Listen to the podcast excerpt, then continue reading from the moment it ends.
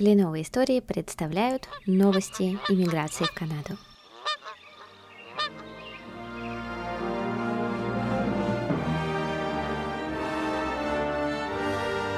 Рада приветствовать всех э, с вами снова Кленовые истории, с вами снова Виктория Бутенко, и мы снова начинаем третий сезон, потому что, потому что вот так получилось, что жаркое лето, оно принесло свои изменения в наш график и немножечко отодвинуло старт третьего сезона, но тем не менее мы его начинаем, и начинаем мы по традиции с новостей миграции, и с нами замечательная Ирина Маймост. Ира, привет!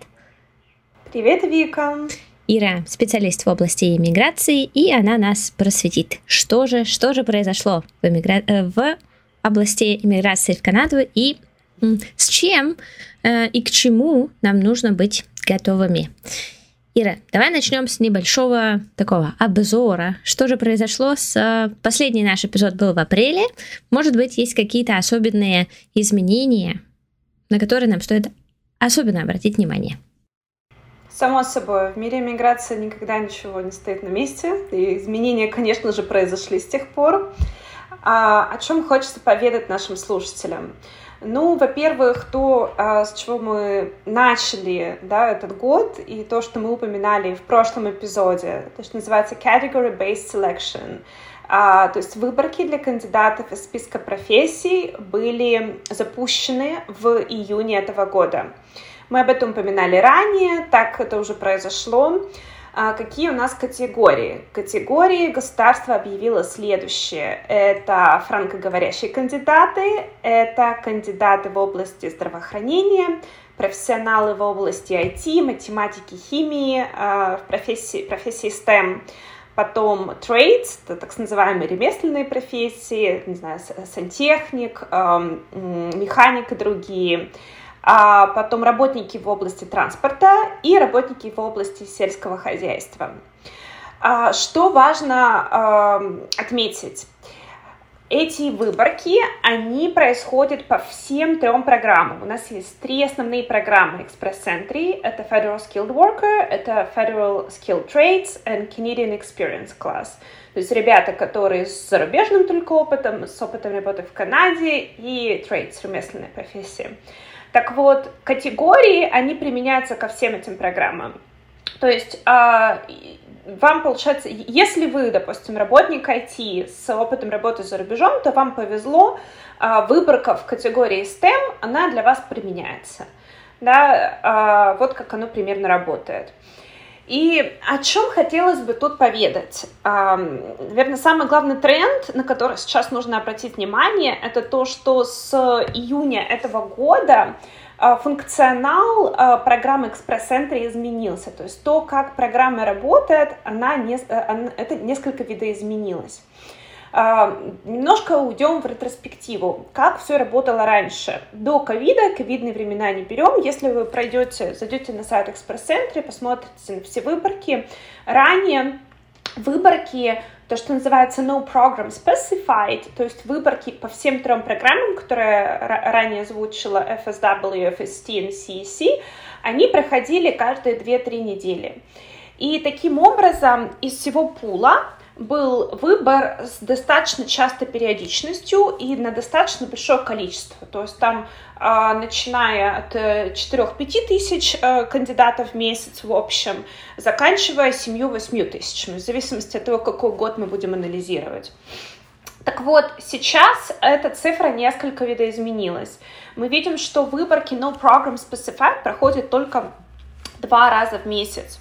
Что это для нас означает? Это означает, что а, по сути кандидатов из пула выбирается меньше, а получается, что конкуренция да, между анкетами, она создается достаточно плотная. Таким образом, можно, опять же, называется, ни у кого нет crystal ball, ни у кого нет кристального шара, чтобы предсказать будущее, но если посмотреть, поиграть с цифрами, то можно, наверное, прикинуть, что тот э, threshold, э, тот, э, тот э, номер по выборкам, который сейчас устанавливается, он в размере 500, да, плюс-минус мы посмотрим, 511, чуть-чуть выше, чуть-чуть ниже, э, он, скорее всего, останется таковым, просто потому что плотность или обилие анкет в пуле, оно не сильно-то уменьшается за счет того, как сейчас функционирует программа. А, к чему таким образом нужно быть готовым? Нужно быть готовым к тому, что если вы не подходите под эти категории, то, ну, вот ваш средний скор, да, ваш средний скор должен быть 500 и выше, и это достаточно высокий балл. Таким образом, для тех, кто понимает, что, я не знаю, вы достаточно молодой кандидат, job offer, возможно, или там LME не самая э, реалистичная история для вас, э, или э, вы, э, то, то, соответственно, балл 500 вам будет набрать достаточно тяжело. Плюс там, не знаю, у вас два года опыта, sorry, два года опыта, обучения, допустим, только колледж, у вас нет bachelor's degree или master's degree и так далее и тому подобное. Но хорошая новость заключается в том, что из шести категорий, что я вам назвала, есть одна категория, которая называется French Speaking Draw, да, French Speaking Category, если быть аккуратнее. И а, это какие требования к этой, э, в, в этой категории? Это знание французского языка на уровень CLB 7 и выше. А, таким образом, я приглашаю вас обратить внимание на эту категорию и подумать о том, что если вы хотите сделать невозможное возможным, если вы не а, подходите в первые пять, э, в пять из шести перечисленных категорий, то вот French, French Speaking Proficiency — это ваша категория потенциально. Вы, конечно, мне скажете, Ира, ты мне сейчас жизнь проще не делаешь, ну, к сожалению, я была бы рада предложить вам другую, другой э, вариант, но их не так уж и много, как говорится. Хорошая новость, ребят. С French Speaking Language Proficiency э, Последние выборки были в районе 375 и 439, то есть если у вас хороший английский, хороший французский, то вы точно наберете этот балл, а, и, в принципе, на потенциальную выборку в этом диапазоне вы попадете. Второй момент, если, допустим, вы таргетируете Онтарио, провинцию с достаточно тоже competitive provincial programs, в Онтарио есть также French-speaking PNP. И тоже как только вы подходите под uh, federal program, вы, в принципе, подойдете под требования провинциальной программы. Ну, так, плюс-минус. Uh, я просто для тех кандидатов, для которых я считала, Поэтому э, не все, как говорится, усилия впустую, и, соответственно, при знании французского вот у вас появляется как минимум две дополнительные опции. Как еще сделать возможность иммиграции на ПМЖ возможной. Вот, ну, Какая-то такая история с экспресс-центром на сегодняшний день. Хочу сделать еще небольшую э, такую ну, заметку скорее, заметку на полях, что э, уровень э, французского, про который ты говоришь, это на самом деле это примерно уровень B1. То есть это а, примерно, если мы говорим в английской какой-то системе, да, это примерный уровень intermediate или pre-intermediate. То есть на самом деле это такая история, которая достигаемая, ну, по крайней мере, а, мне так кажется, что она достигается таким неторопливым а, годом. То есть на самом деле, если инвестировать год а, в эту историю, то она просто принесет а, свои, так сказать, результаты, свои какие-то дивиденды а, в том, что если вы уже понимаете, если вы примерно при, прицелились, примерили, что вам чуть-чуть не, дох, не хватает, или, может быть, даже не чуть-чуть, то французский, конечно, может эту историю а, здорово улучшить. Ну вот по моим так сказать, профессиональным более-менее предположением, эта история достигается с нуля, ну, за год, э, за 12 месяцев порядочной такой учебы, а не лоботрясной, можно все-таки эту историю достичь. Еще, а, можешь, пожалуйста, уточнить а, такой моментик, правильно ли я понимаю, что а, эта история работает в комбинации, то есть должен быть какой-то определенный балл по английскому, то есть определенный уровень по английскому и определенный уровень, соответственно, вот то, который мы обсудили по французскому. Правильно я понимаю?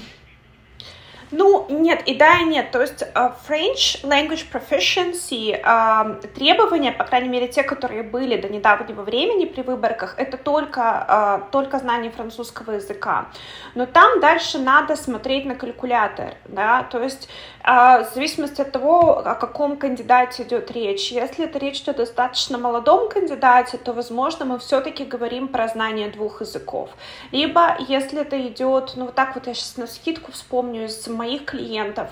А, вот если это, допустим, клиенты 45 плюс, вот я помню а, недавние примеры. В принципе, у них есть бакалавр, у них нет канадского образования, у них нет канадского опыта работы то, как правило, да, им нужны два языка, один из них носил B7 и выше, допустим, в, их, там, в случае франкоговорящего кандидата я говорила, сразу делать французский, а английский может быть там на меньший балл, а, надо, я сейчас не вспомню. Ну, по калькулятору посмотреть, по сколько нужно добрать, да, да, да, соответственно. Да, да, то есть все зависит, грубо говоря, от индивидуального э, Профайла. склада. Может mm-hmm. быть один язык, то есть может быть это только французский, если вы э, знаете, что это ваша сильная сторона, и вы хорошо им владеете, да, вы можете сразу таргетировать французский. Э, либо в зависимости от того, какая у вас раскладка по другим э, параметрам. Да, ну, в общем, э, история интересная, потому что она приоткрывает такое определенное окошко, и на самом деле тоже хочется э, отметить, что давно не видела э, именно эту выборку, но вот сейчас смотрю, что она и в июле была, и в августе она была. То есть каждый месяц, по крайней мере, она идет, а, и это здорово. Даже дважды да, она ну, была в июле, смотрю. Да, Сейчас. да. Ну, государство, мы, очень, мы очень любим шутить в эмиграции, что history repeats itself, и это могу сказать, когда начинала работать в индустрии, а, я боюсь припомнить года, но получается, по-моему, при правительстве Харпера вот программа иммиграционная как раз-таки работала достаточно тяжело, и у них как раз были вот category-based selections, то есть тебя выбирали только по профессии, и если не, ты не попадал по профессии, вот у меня была как раз клиентка, которая мне рассказывала, как она полтора года учила французский, чтобы вот ее выбрали. И мы вернулись на круги своя, называется.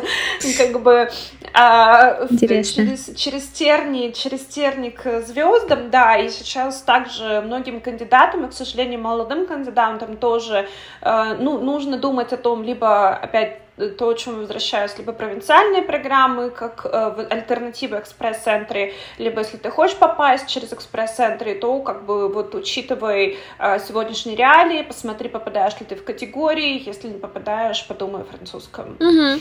А, тут еще хочется еще одну заметку на полях потому что периодически мы упоминаем, что если молодой кандидат, а, давай буквально в паре слов, вдруг кто-то нас слушает впервые, вдруг кто-то еще не слышал, а, когда обсуждали либо экспресс-центр, вообще что это такое, а, буквально в паре слов а, а, скажем, что есть калькулятор всех кандидатов, и в зависимости от э, такого э, соцдема, которым вы обладаете, э, канадское правительство вам начисляет определенные баллы. И вот когда э, вам нет 30, по идее, у вас максимальный балл идет за возраст. А, но при этом, когда вам еще нет 30, у вас может не хватать чуть-чуть баллов э, по другим критериям, например, по образованиям. Может быть, у вас, как э, Ира уже сказала, нет э, каких-то образования, да, баллов за образование или баллов там за какой-то дополнительный опыт, еще что-то. Я не профессионал, да, это просто хочу чуть-чуть это сделать, такую заметку. А, просто чтобы ребята понимали, которые нас слушают, что а, дело в том, что э, все считается. Вот считается все, чем вы обладаете. Это ваш такой некий капитал социальный. И поэтому для тех, у кого, например, молодой возраст. Суть в том, что вам может быть не быть 30, но у вас уже есть и bachelor, и мастерс, то есть и магистратура, и бакалавриат, и магистратура, соответственно, здесь у вас другая история. Но при этом, если у вас еще есть семья в плане супруги, супруга может вам добавить баллов. Вот, кстати, о супругах. Давай о них э, сразу, сразу, наверное, к ним и перейдем. Давай, с большим удовольствием. Мы не так часто э, в нашем подкасте э, Рассказываем про э, программу спонсорства супругов. Итак, хорошие новости, ребята. Государство упростило несколько процедур в случае, если ты спонсируешь своего супруга и хочешь, чтобы он остался с тобой на ПМЖ в Канаде. Первое, дам небольшую ретроспективу. Есть две основные программы, а, которые функционируют для спонсорства супругов. Одна называется Family Class. Эта программа работает, когда ты спонсируешь супруга из-за рубежа. То есть а, ты находишься в Канаде, твой супруг находится за пределами Канады, и э, таким образом происходит процедура спонсорства. А, вторая программа называется Spousal Common Law Partner in Canada Class, или сокращенно SCLC. Ключевая фраза здесь в Канаде, да, in Canada. То есть та же самая история, у тебя есть супруг, либо брак зарегистрирован, либо гражданский брак, и э, этот супруг находится с тобой в Канаде на весь период рассмотрения заявки. А почему важно это знать? Потому что до недавнего времени возможность получить Open Work Permit, открытое разрешение на работу, оно давалось только тем, а, кто подавался по категории Spousal Common Law Partner in Canada, SCLC категория. И а, что получалось? Допустим, когда люди под, подавались по первой программе, э, если супруг за рубежа, допустим, у вас такая история, а, что ну, у супруга есть, допустим, э, трудовой договор, да, есть какие-то контрактные обязательства, либо больная мама, и вот вы заключили брак, а, но а, ваш супруг по определенным обстоятельствам не может сегодня, даже если у него есть виза, взять, сесть на самолет, переехать в Канаду и находиться в Канаде примерно примерно 12-24 месяца для того, э, для того, чтобы быть э, э, кандидатом на In Canada программу, да, на программу в Канаде. А, так вот, для этих ребят получается, что Канада не давала... Но, допустим, у вас контракт заканчивается через 6 месяцев. 6 месяцев вы отработали, и потом вы можете приехать в Канаду, если у вас есть виза, либо если вы подпадаете под визовый режим. Но подались вы 6 месяцев назад, вы были за пределами Канады, вы не могли воспользоваться бенефитами программы для тех, для тех, кто in Canada. И на work permit вы рассчитывать не могли. Это, конечно же, создавало многие трудности для воссоединения, да, потому что получалось, что для того, чтобы такому э, супругу э, канадца принять решение остаться в Канаде на протяжении срока рассмотрения заявки, э, ну, это некоторые финансовые, да, обременения, э, либо на канадца, либо должны быть там сейвингс, э, сбережения у того, кто приезжает, то есть это создавало трудности при воссоединении с семьей. Так вот, наконец-то э, иммиграционные юристы Канады долго долго, лоббировали историю о том, что эти разрешения на работу должны выдаваться всем, потому что процесс соединения с семьей это приоритетная история для, э, э, для канадцев, для граждан, тех, кто ПМЖ. И изменения были внесены. Теперь разрешение на работу можно, можно получить в обоих случаях. Единственное, что если вы подаетесь как family class, то, соответственно, государство хочет, чтобы вы были в Канаде, и государство хочет, чтобы вы проживали по одному адресу со своим канадским супругом. Ну, это достаточно легкие требования. Вторая классная история, которую я хочу вам рассказать, это получение виз для э, зарубежных супругов канадцев. Э, тоже ретроспектива, как существовало раньше. Допустим, вы зарегистрировали брак, э, я не знаю, э, в России, в Украине, в Доминикане, где угодно. И после этого а, со, со своим, с, с кана, э, канадец со своим зарубежным супругом. После этого ваш супруг зарубежный, а, допустим, ему нужна виза для въезда в Канаду, и он хочет ее получить. Так вот, государство, то есть процент отказ по таким заявкам был, ну, 70-80 минимум. Государство, к сожалению, достаточно строго подходило к таким заявкам, и они говорили, нет, мы не, не считаем, что вы будете соблюдать то, что, то, что называется temporary intent. У вас слишком большие связи с Канадой, ties to Canada. Вы не вернетесь э, к свою страну проживания после того, как вы выедете в Канаду как визитер, подавайтесь на ПМЖ через спонсорство, сидите, ждите годик или два, и тогда вы увидите своего супруга в Канаде по одобрению заявки на ПМЖ. А, достаточно грустная история, то есть, по сути, а, э, для тех, кому нужна виза, да, получалось, что ну, была такая лазейка, которая, в принципе, тоже не совсем законная, когда люди, э, прежде чем регистрировать брак, подавали виз на визу, не говорили, что у них есть там фионсе там, э, э, в Канаде, а, либо гражданский супруг в Канаде, и а, потом, соответственно, регистрировали брак, и только потом подавали заявку на ПМЖ. Это не совсем хорошая стратегия, потому что, по сути, ты делаешь, такой кандидат делал misrepresentation, и а, в зависимости от того, что вы рассказывали на обоих этапах, на этапе ПМЖ могли бы быть проблемы. Так вот, все это тоже, все эти проблемы наконец-то решены. И теперь э, государство более того говорит, что TRV visas for spouses, то есть э, заявки на визы для супругов, как гражданских, так и э, зарегистрированных, тех, кто состоит в браке, э, мы их приоритизируем, и они будут рассматриваться в течение 30 дней, и все те вот фильтры, которые существовали, мы больше их не применяем. Таким образом, а что, какая вообще должна быть стратегия сейчас у тех, кто хочет а, привести своего супруга в, в Канаду, либо, э, получается, по ПМЖ, а, если вы подаетесь из-за рубежа, то есть если вы подаетесь на Family Class, то первым вашим шагом должно быть получ... подача заявки на ПМЖ. После этого вам нужно будет приложить подтверждение того, что вы э, э, подались на спонсорство к заявке на визу. А дальше, если ваш супруг э, решит, вот как в примере, который я дала, допустим, контракт закончился, и он может наконец-то релацироваться в Канаду и находиться с вами постоянно, пока заявка на ПМЖ рассматривается, то после того, как он въехал в Канаду и уже точно проживает с вами, он также может получить разрешение на работу. Вот такой вот может быть этап. Э, и я, конечно, очень рада, что государство упростило этот процесс. Э, спасибо им большое за это. Да, я еще, мне тут вспомнились эм, прошлогодние новости, насколько я помню, потому что в новостях было очень э, много, скажем так, шумихи из-за некоторых семей, которые э, уже доходили до СМИ, у которых сроки ожидания были более 30 месяцев, именно по воссоединении с семьей, и для них, конечно же, это было ужасной ситуацией, когда они просто не могут, ничего не могут сделать, и семья не может никак воссоединиться на протяжении такого огромного количества месяцев. А, больше нескольких лет уже, насколько я помню, была новость про 4 года тогда, что ждет воссоединения э, семья.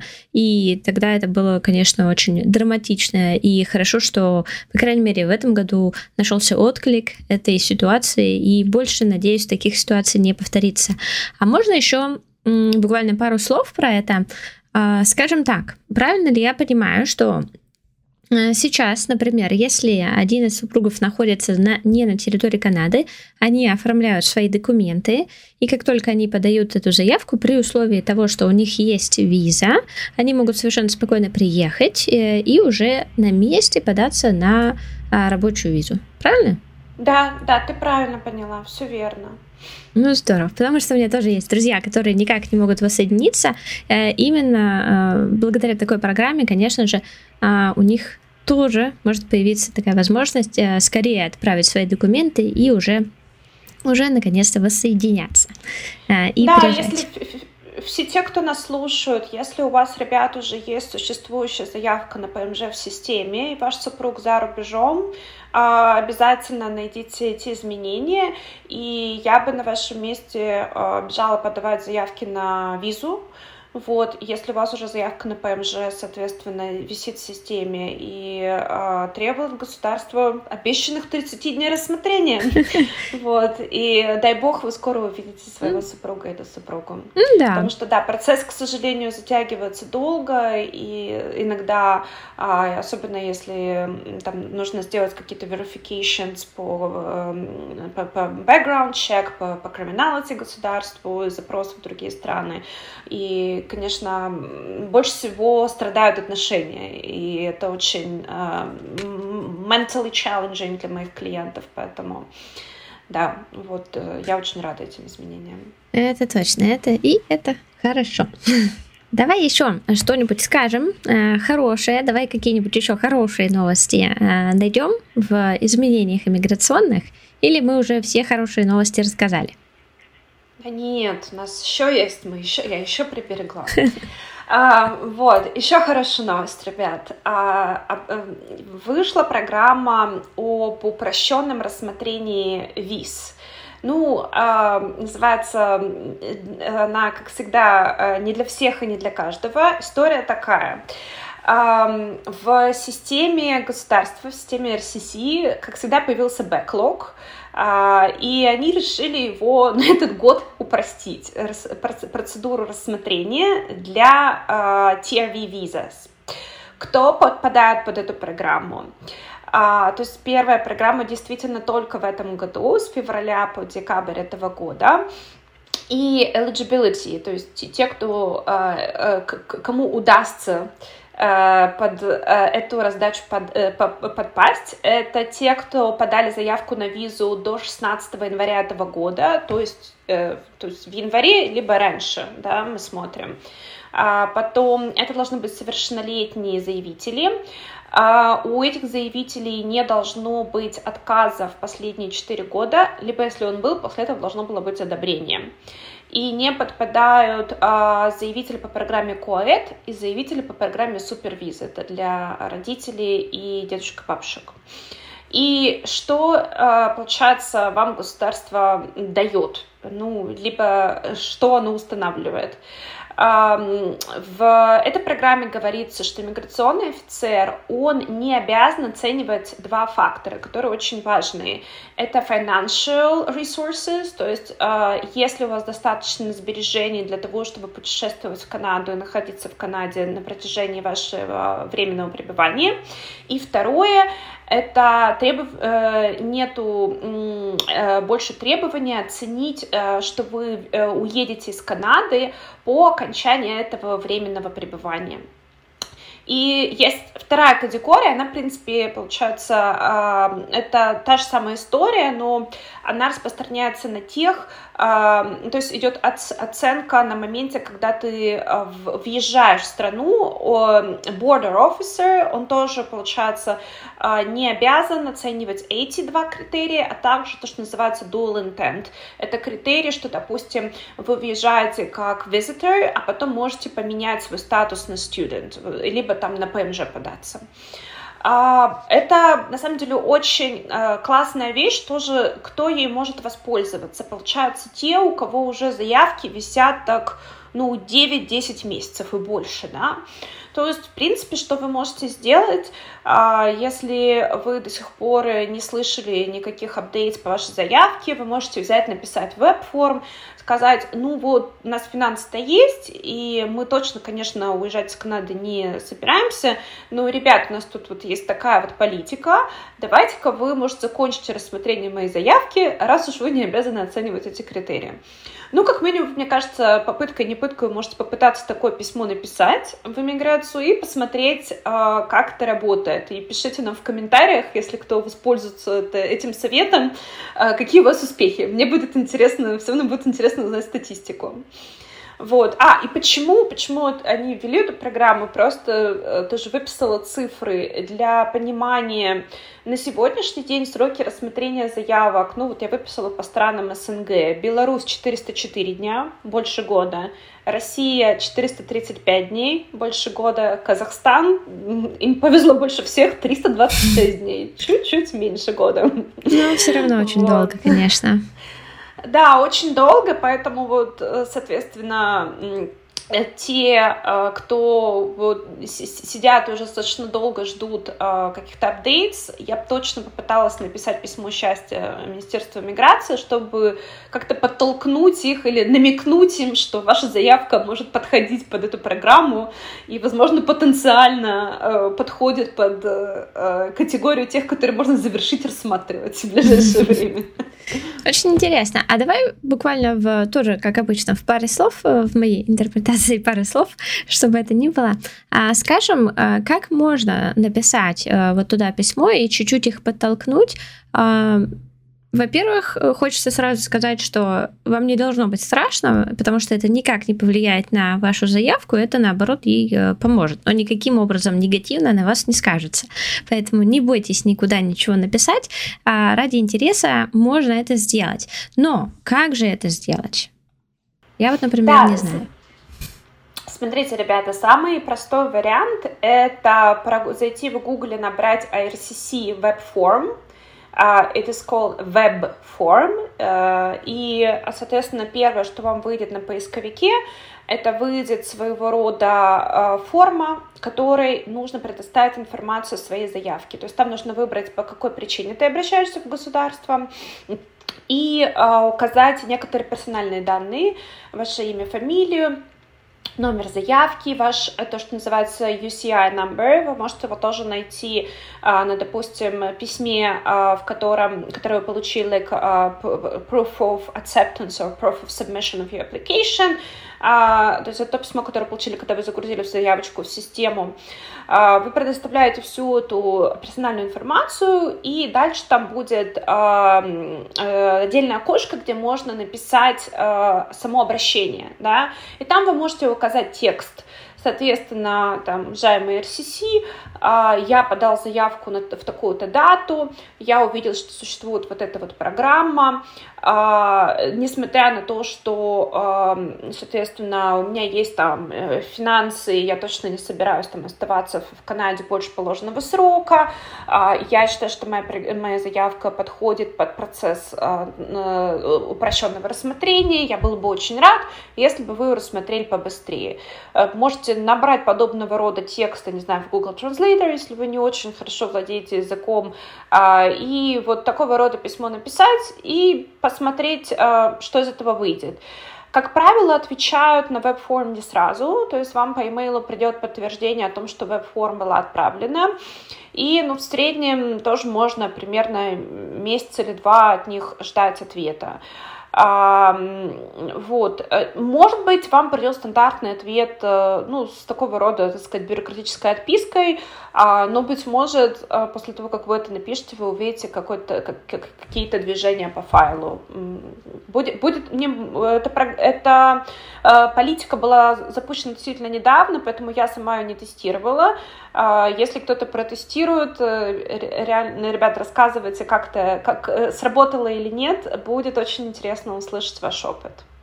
А, ну и второй вариант хочется добавить, он немножечко более сложный, а, в зависимости от того, в какой стране вы находитесь, вы можете э, э, найти виз, э, контакты визового офиса.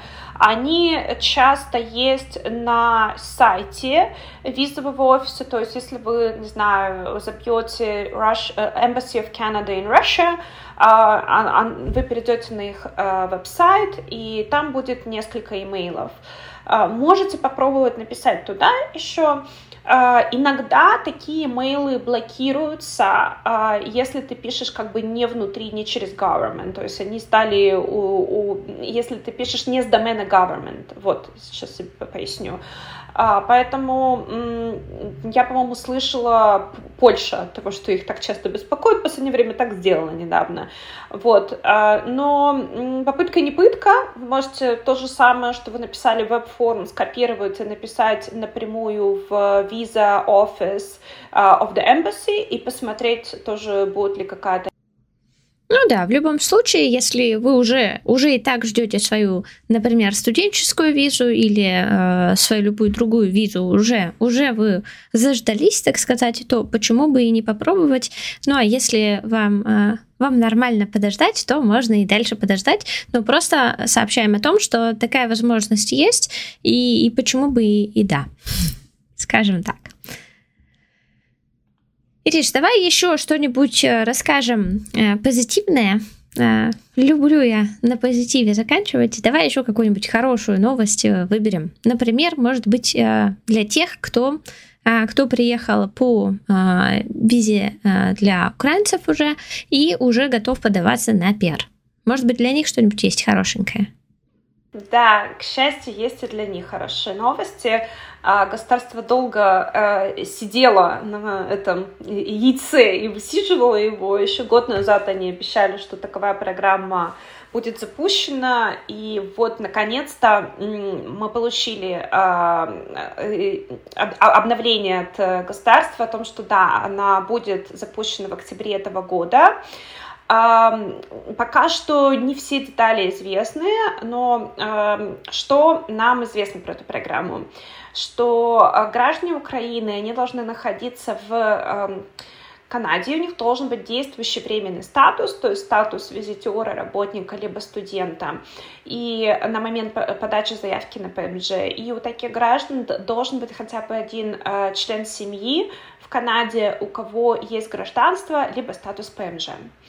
А, и э, про каких членов семьи канадцев мы говорим? То есть э, гражданин Украины должен быть либо супругом, либо гражданским супругом, либо родителем, прародители, дедушки, бабушки, а, братья, сестры, дети, либо внуки. То есть э, вот э, эти степени родства достаточно большой список в этой, в этой категории. А, если у этих граждан есть, у украинских граждан есть эм, родственник эм, гражданин Канады, либо э, тот, у кого статус ПМЖ, они могут податься. Дальше хорошая новость, что а, государство пообещало, что не будет такого критерия, как financial undertaking. Это, если вы знаете, критерий, который применяется при спонсорстве, допустим, родителей. То есть это обязанность канадского гражданина обеспечивать. либо да, э, не только обеспечивать, но а, получается, по факту отвечать за эм, э, долги с того, кого ты спонсируешь в отношении государства. То есть, допустим, если э, твой дедушка или бабушка, я не знаю, э, получал какие-то disability payments, либо получал AI, то потом это может вернуться к тому, э, кого, к тому, э, кто спонсорил своих родственников, родственников, и государство может затребовать потом эту денежку. Получается, э, если суммировать, эм, не все те, кто находится в Канаде по программе COED, смогут податься через эту программу э, ПМЖ, а только те, у кого есть родственники. Да? И э, я догадываюсь, что тоже, наверное, не будет требования показывать какие-либо сбережения, то есть э, эм, показывать, что у э, гражданина Украины имеется достаточно средств для того, чтобы а, содержать себя в Канаде. А, мои а, Моя догадка, что, быть может, будет какая-то квота по этой программе. Также э, указано, что программа будет работать, ну, пока что, если я правильно прочитала, один год. То есть вот с октября этого года по октябрь следующего года. Как только выйдут еще обновления, мы будем обязательно рады с вами, ребята, э, поделиться и рассказать более детально, как эта программа работает. Ну да, а для тех, у кого вдруг или не вдруг, а вообще э, нету родственников, которые могли бы им помочь с оформлением, а, то, насколько я понимаю, действует вполне себе стандартная программа, э, вполне себе стандартный такой pathway, да, стандартный путь для тех, кто уже здесь э, примерно год э, поработал, могут подаваться на, э, соответственно, на пиар, на получение ВНЖ за счет того, что у них уже есть э, опыт работы. Правильно? Ну да, мы говорим э, вообще для граждан Украины э, есть, получается, те, кто не подходит под программу, которую мы сейчас упомянули, э, есть два варианта развития событий. Первое это экономические программы, это то, что ты упомянула, получается, на основании вашего опыта работы э, в Канаде, за рубежом, вашего уровня обучения, знания языка. И тут мы говорим так как про программы на, на уровне федерации, допустим, то, с чего мы начали, экспресс-центре, так и программы на уровне провинции. И, наверное, я бы а, особое внимание советовала на провинциальные программы обратить. Вторая опция, с которой я сейчас тоже достаточно плотно работаю, это гуманитарная программа. Это программа, которая, получается, если м, объяснять ее в двух словах, это программа для тех, кто не подходит под любые другие существующие программы. Но а, требования к этой программе это получается доказ... Э, наличие каких-то уникальных факторов. А, например, а, смотрят на establishment, что называется, то есть как вы устроились в Канаде, и если у вас какой-то establishment за рубежом, допустим, вы постоянно проживаете в Канаде с момента начала а, военных действий, и получается, я не знаю, а у вас нет больше а, работы в стране, из которой вы выехали, да, не дай бог, а, разрушено ваше единственное жилье, у вас нет родственников, э, которые могут себя в, в стране вашего прежнего пребывания, которые могут вас у себя разместить, либо у них нет ресурсов для того, чтобы разместить их, э, вас у себя. А дальше смотрят, а, ну, на какие-то, то есть также смотрят на то, что называется country conditions. То есть, да, конечно, тот факт, что, допустим, а, в Украине сейчас а, война, и особенно специфика там конкретного региона, из которого этот заявитель, она тоже учитывается. И что еще на вскидку? Учитывается то, работаете вы здесь или нет в Канаде, можете ли вы себе содержать или находитесь только на соцобеспечении. А, учитывается также то, что называется best interest of children, и это не обязательно детки, кто граждане Канады, либо со статусом ПМЖ, но также а, дети, а, а, члены семьи заявителя.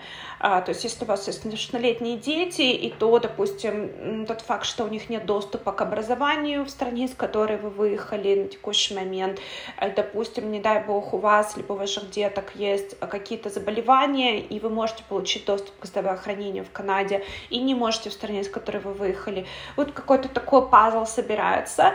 Это достаточно большие заявки. Если слушателям интересно, тоже пишите в комментариях, я буду рада про них подробно рассказать. А, но вот все те, кто, получается, не подходит под экономические программы, под а, э, программу иммиграции для родственников э, членов семьи украинцев. Можно рассмотреть эту программу. А eligibility, либо право подачи на эту программу, она всегда определяется, то, что называется, на case-by-case basis, то есть нужно смотреть, мы можем выстроить ваше дело, у вас есть эти уникальные факторы, либо, быть может, они отсутствуют, и вам лучше усиливать э, свои знания языка и таргетировать экономические программы программы.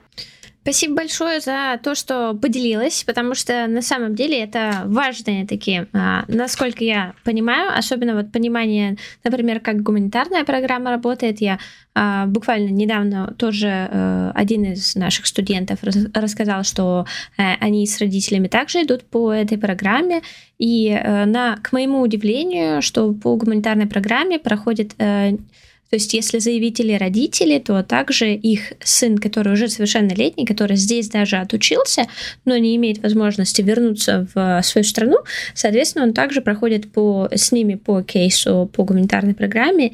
Э, и вот такая возможность, э, она сейчас есть, и, конечно, полезное, полезное знание. Так что спасибо тебе большое за, за ввод нас в курс, в курс иммиграционных дел. Я думаю, Всегда что... рада. Кажется, мы все обсудили. Да, хотелось упомянуть еще э, быстро э, про то, что государство снова сделало подарок студентам. Все тем, кто не может набрать 500 баллов, про которые мы, опять же, несчастные, про которые мы говорили в начале подкаста, да, а, им дана возможность продлить свое разрешение на работу, то, что называется Postgraduate Work Permit.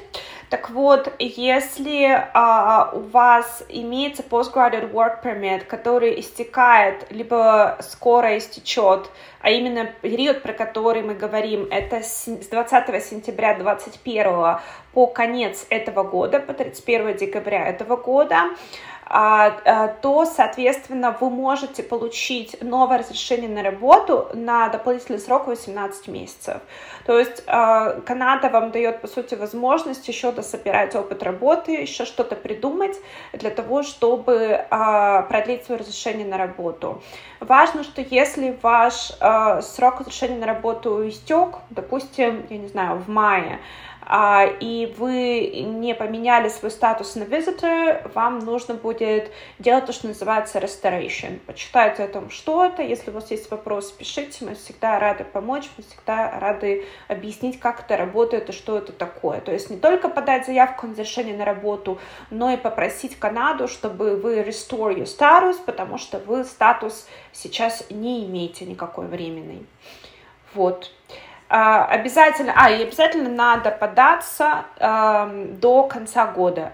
Есть, конечно, надежда, что для тех студентов, кто не подпадает под этот период, и по, у кого а, разрешение на работу истекает 24-м, вы понимаете, что с ПМЖ не получается, хочется верить, что будет еще бесплатная раздача. Ну, как говорится, тоже предсказать будущее мы не можем. И удачи всем студентам, кто сейчас в это нелегкое для иммиграции время э, делают все возможное, чтобы остаться в Канаде постоянно. Это да. Кстати, а, есть такой вопрос, а, тоже называется «Спрошу из-за друзей». А, вот если такой кейс, если студент э, уже отучился, подал, э, уже начал работать, и человек молод, юн и прекрасен до 25 лет. А что же ему делать? Потому что на ПМЖ подаваться, ну, на пиар, э, насколько я понимаю, нелегко с э, таким возрастом. Или легко? Или проблем нет, если Но... есть опыт работы? Смотри, тут, как всегда, юридический ответ it depends, right? Это зависит от обстоятельств. ну, то есть мы, как всегда, начинаем с того, э, в принципе, первое, что хочется сказать такому студенту, э, пожалуйста, пожалуйста, посмотрите ваши шансы до того, как вы начинаете учиться. Mm-hmm. Вот. Первое, хорошо, допустим, в твоем конкретном случае, первое, что я делаю, я смотрю провинциальные программы для студентов да, для такого кандидата, потому что они существуют почти во всех провинциях, а, и там достаточно упрощенная процедура. Там нужно меньше опыта работы, как правило, и если этот студент уже работает а, или вот уже насобирал один год опыта работы, то можно посмотреть, какие у него шансы по этой программе. Либо появятся ли они, допустим, у студента трехгодичное решение на работу, да, увеличатся ли эти шансы через годик, допустим. Если мы понимаем, что эти шансы не увеличиваются, тогда мы опять же обращаемся к... Ну, то есть мы смотрим какие-то другие провинциальные программы, допустим, те, которые с спонсорством работодателя, а, да, с job offer они часто попроще, потому что там не нужно делать там никакой ЛМИ, и там э, можно, если работодатель готов э, просто сделать job offer в письменной форме и сделать некоторые financial disclosure про свою компанию, то это возможно сделать.